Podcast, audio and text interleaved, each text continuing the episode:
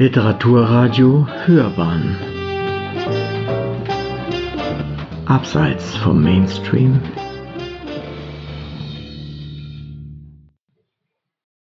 Rezensionen. Könnte auch anders sein. Sophie von La Roche und der See Oneida. Von Klaus Hübner Oneida, ein See? Nie gehört. Macht nichts, nur weg von hier.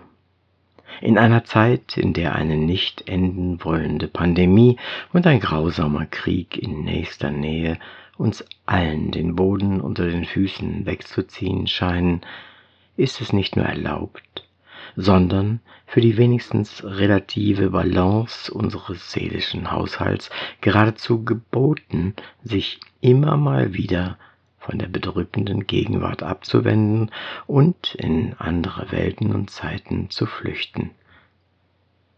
Das kann auf vielerlei Arten geschehen, auch dadurch, dass man sich lesend in alternative Gefilde des Menschlichen begibt.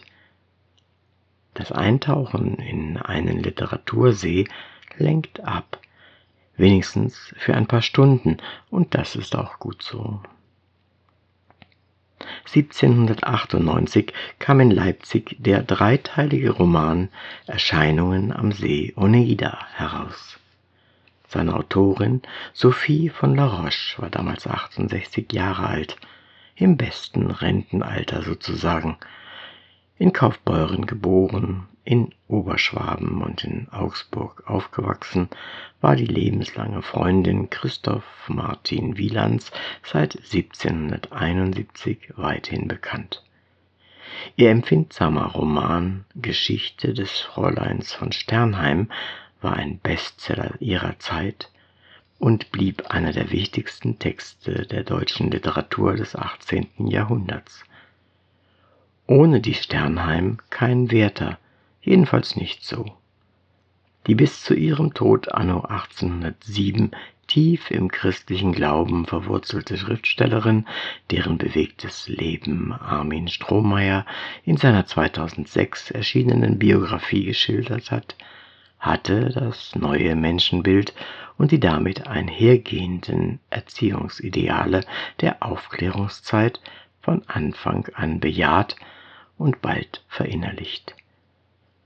Vor allem Rousseaus Schriften hatten es ihr angetan, und noch in Erscheinungen am See Oneida spielen sie eine wichtige Rolle, ebenso wie Werke von Hesiod und Vergil, Buffon und Linné oder Montaigne und Montesquieu, wie Schillers Schriften zur Ästhetik, Herders Briefe zur Beförderung der Humanität und manches mehr.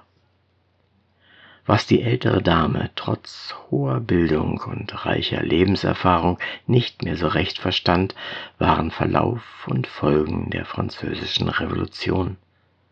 Sie blieb eine vehemente Befürworterin der Fürstenherrschaft, des selbstverständlich aufgeklärten Absolutismus ihres Jahrhunderts. Die politischen und gesellschaftlichen Veränderungen seit 1789 erschienen ihr als Gott keineswegs gefällige, ihr eigenes, vertrautes Leben elementar bedrohende Unordnung. All das und noch viel mehr wird literarisch verhandelt in Sophie von La Roches, manchmal dem Genre der Robinsoniade zugeschlagene Roman, den der für seine Entdeckerfreude in der europäischen Literatur vor 1830 nicht genug zu rühmende Wehrhahn Verlag in einer wunderschön aufgemachten Leseausgabe gerade neu herausgebracht hat.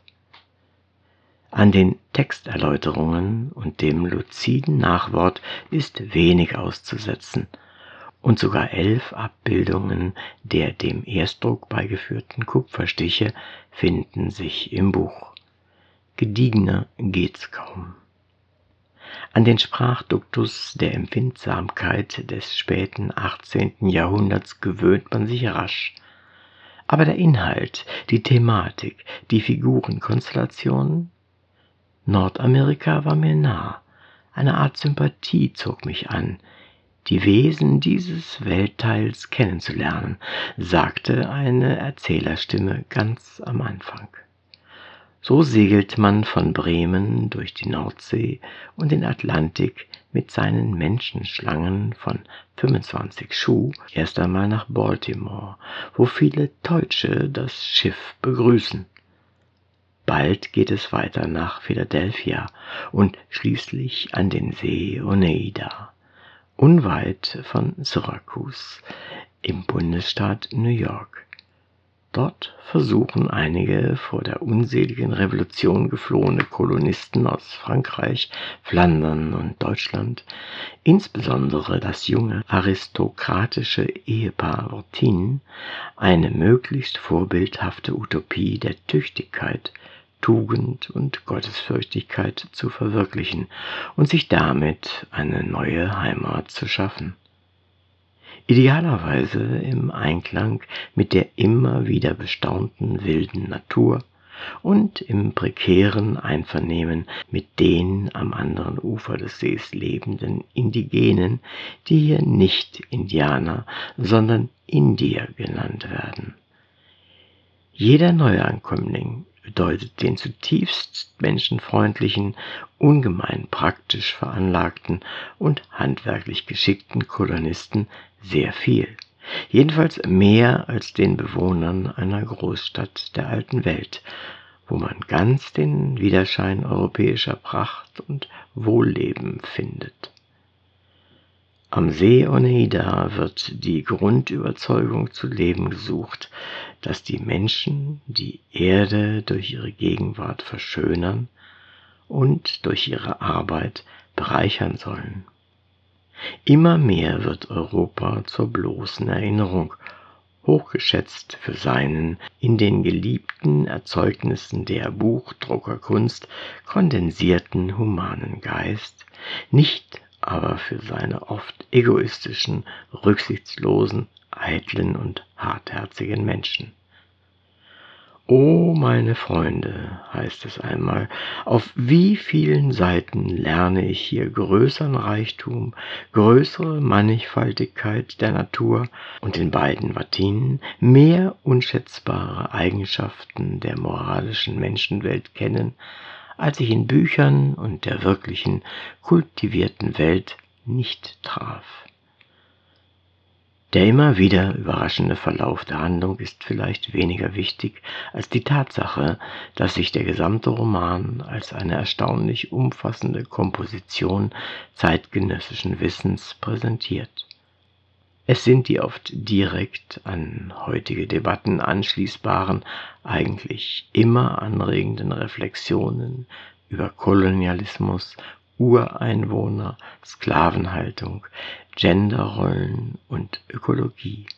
Die Gedanken über den Menschen zugewandtes, an der alltäglichen Lebenspraxis orientiertes, auch die Würde des Sterbens einschließendes Christentum sowie die ausführlichen Exkurse in die Naturgeschichte und die zeitgenössischen Naturwissenschaften, die Erscheinungen am See Oneida also lesenswert machen. Ja, es gibt neben dem Respekt für die Lebensweise der Indigenen auch Distanz zur scheinbaren Rückständigkeit ihrer Kultur.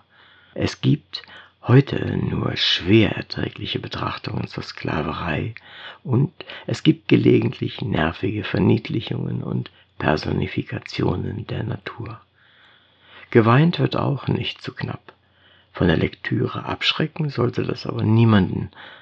An diesem quasi unbekannten Werk einer bemerkenswerten Frau oberschwäbischer Herkunft, das man mit einigem Recht als eine Art interkulturellen Ökoroman betrachten darf, wird man auch 224 Jahre nach seinem Erscheinen Freude haben. Unterhaltsam ist er allemal und nebenbei deutet er an, dass das Zusammenleben der Menschen auch ganz anders aussehen könnte als hier und heute. Um der Autorin das letzte Wort zu lassen, Oh, wie viel lernte auch ich an den Ufern des Oneidas. Sie hörten Rezensionen könnte auch anders sein. Sophie von La Roche und der See Oneida. Eine Rezension von Klaus Hübner. Es las Uwe Kulnig.